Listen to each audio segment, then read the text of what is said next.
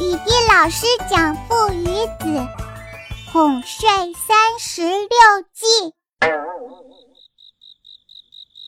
乖儿子，晚安。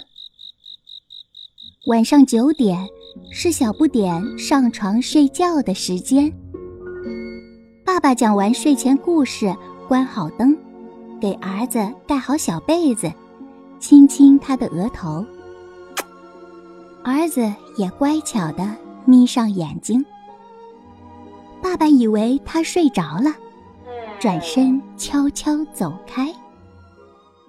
呃，爸爸，小不点感觉到爸爸走开了，忙睁开眼睛，从床上跳起来，撒娇着说：“爸爸，我还睡不着，你再陪我玩一会儿。”嗯，好吧，再玩五分钟，五分钟后一定要睡了。知道吗？哼哼，臭小子。于是父子俩开灯，玩起了小推车的游戏。儿子在前面爬，爸爸抓着他的脚丫子在后面推。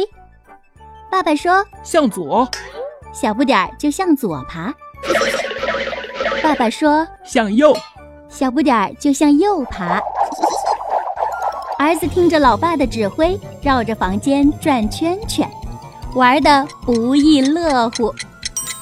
五分钟到了，小不点儿也爬累了，父亲把他抱回到床上，关灯，哄着他说：“乖儿子，做个好梦。”嗯，又给他盖好小被子，转身轻轻走开。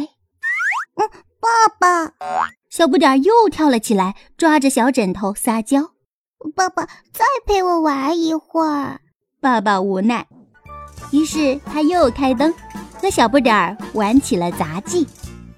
爸爸躺地上，用脚把儿子抬起来，他抬着儿子一上一下，一上一下，上上下下，上上下下，逗得小不点儿哈哈大笑。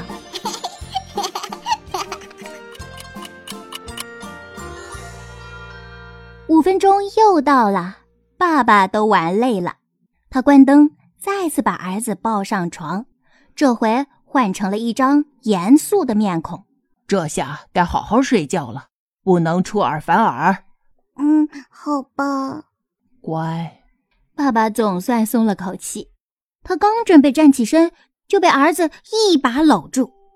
嗯，爸爸，爸爸，你别走，别走。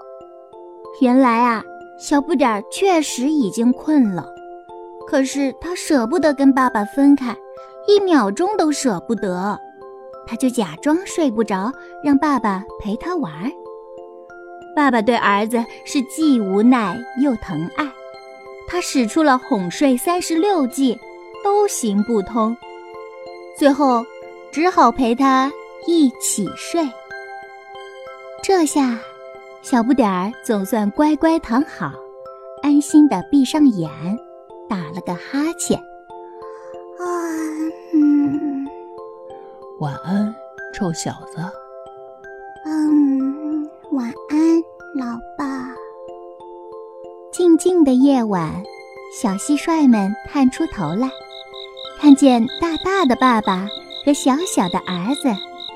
紧紧地拥挤在一张小小的床上，短短的床装不下高高的爸爸，所以爸爸的大长腿只能从小床的一头伸出去。但是，这一点都不影响他和孩子做一个甜甜的美梦。晚安，晚安。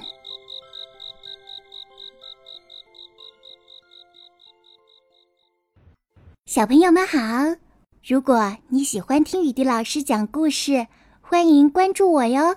喜马拉雅搜索“雨滴老师奇妙课堂”。